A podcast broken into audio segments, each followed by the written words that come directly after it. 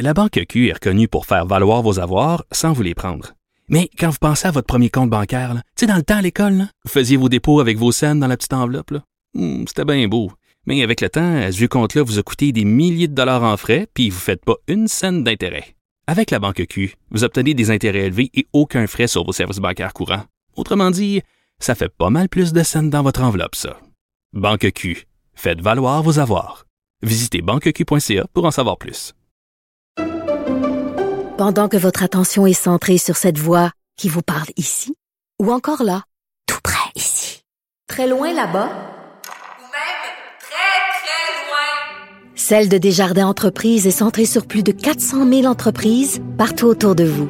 Depuis plus de 120 ans, nos équipes dédiées accompagnent les entrepreneurs d'ici à chaque étape pour qu'ils puissent rester centrés sur ce qui compte, la croissance de leur entreprise.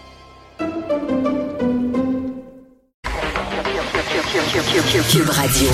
En direct à LCN. On joint dans son studio de Cube Radio euh, Mario Dumont. Euh, Mario, pour parler entre autres de ce moment là qui s'inscrit dans l'histoire, qu'un grand H, les, les, excuses du pape qui a parlé de, de, sa honte, de son chagrin, des excuses senties, hein, mais ça aura pris des décennies de démarches de la part des survivants là, de cette période noire pour les peuples autochtones du pays. Là.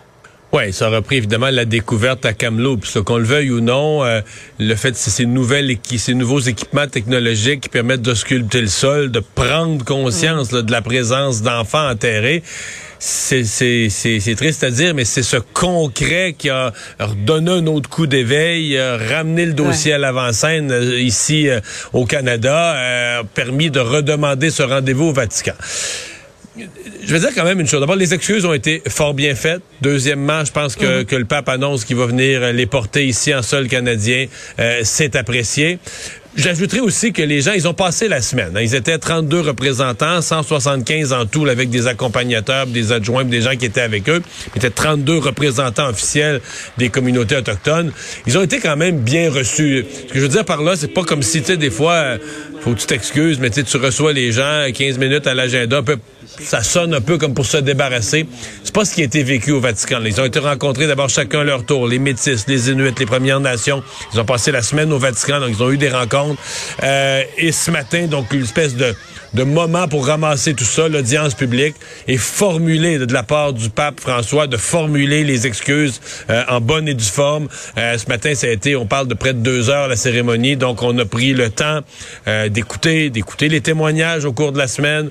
Euh, donc ça a été, euh, je considère qu'au Vatican, on a pris le temps de de, de, de, faire les choses, d'entendre le vécu, euh, de, de, vivre ça avec euh, les gens des, euh, des Premières Nations. Donc, ça a été, je pense, apprécié. Mm. Essentiel là, dans le processus de, de, réconciliation, réparation. Je pense que c'est un moment absolument essentiel, mais qui a été bien fait.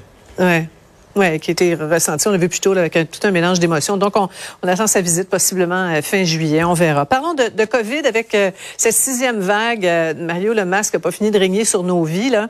Euh, mais tu suggères une sorte d'accompagnement quelconque, là, des, des, conseils, un petit guide là, pour savoir comment vivre avec ce virus dans un contexte où euh, tout est ouvert. Ouais, mais d'abord moi, ce à quoi je m'attends lundi, d'abord bon, le, le, masque au 15 avril, le masque devait être l'obligation de porter le masque devait ouais. être retirée. Je pense pas qu'on va annoncer le retrait là, au moment où on vit une, mm. une, vague comme ça, une montée des cas, une montée des hospitalisations.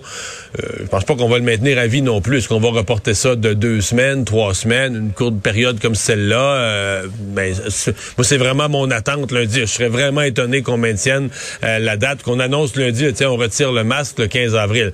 Mais pour moi c'est c'est peut-être pas suffisant. Je pense qu'on accepte l'idée que il y a une nouvelle façon de gérer ça. Euh, ça. ça. ne procédera pas par des interdictions, des fermetures, etc., etc., puis des amendes, puis des contraventions.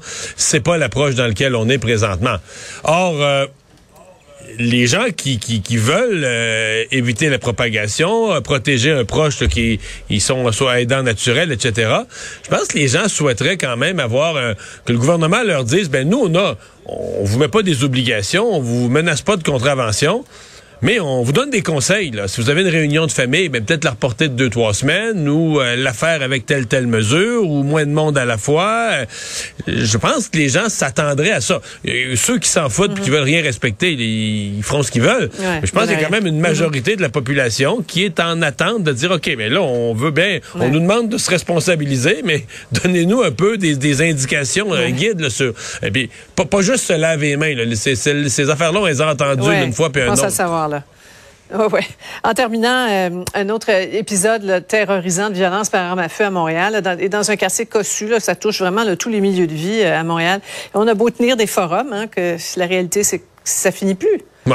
Mais le forum qui s'est tenu hier, euh, bon, il y avait un côté certainement utile. On a mis ensemble toutes les ressources. On a entendu en même temps des choses inquiétantes, ne serait-ce que la culture des armes à feu, des jeunes qui, qui se diffusent là, sur les réseaux sociaux, sur des réseaux, euh, les Facebook, Instagram, TikTok, se, se font voir avec des armes à feu. Euh, il y a quatre ans, c'était tout dans une année, on avait trois cas de ça. Euh, présentement, pour l'année en cours 2022, on était, hier, on était au 31 mars au moment du colloque, il y avait déjà 58 dossiers ouverts. Donc, il y a, il y a une augmentation de ça là, qui, qui est visible. Ouais. Euh, ce matin, ici à Cube Radio, notre collègue Philippe Vincent Foisy interviewait, interrogeait un, un des porte-parole de la sécurité publique à la, à la ville de Montréal qui disait, ouais, là, cet été, on va avoir des cadets. Euh, allô? Euh, je pense que dans le parti de la mairesse Plante, là, il y a un petit peu de travail à faire pour prendre au sérieux le travail policier qui est nécessaire face à une montée des armes à feu. là. Les cadets, là, et à la limite, si, si- si mon enfant était cadet dans ça, je considérais qu'il est plus en danger que d'autres choses face à des gens qui ont des armes à feu.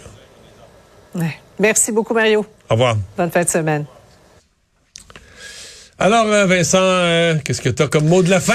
Ben, le dossier d'Amazon euh, qu'on surveille parce que d'ailleurs ce soir à l'émission JE, on va euh, bon aller fouiller un peu dans ce, ce, ce géant qui est bien installé au Québec. D'ailleurs, on apprenait aujourd'hui que les contrats accordés par Québec et Ottawa à Amazon avaient explosé dans les dernières années.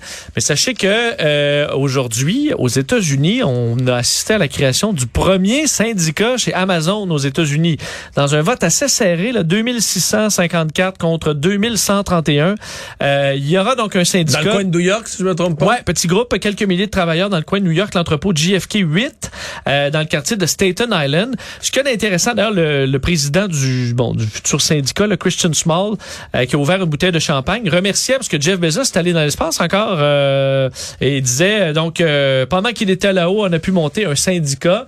Alors, euh, faire référence au millionnaire qui se fait des tripes. Et il y a une, une différence quand même de pouvoir parce que le petit regroupement qui souhaitait un syndicat a fait des t-shirts et compagnie.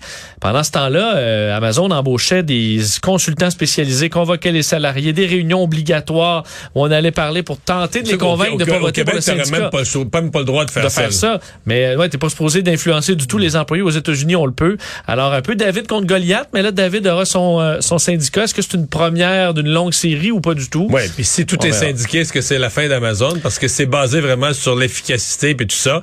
Est-ce que c'est compatible avec des conventions collectives? C'est euh, un défi. Ah ben oui, sûrement, parce que regarde, nous autres, dans notre système de santé, tout marche par les conventions collectives, puis c'est ça va, c'est très efficace. Ouais, on sait qu'aux Éta- aux États-Unis, certains se plaignaient d'être obligés, par exemple, d'uriner dans une bouteille là, pour aller Non, livrer. Amazon est allé assez loin, là. Euh, alors, Amazon euh, est allé assez loin. un peu difficiles.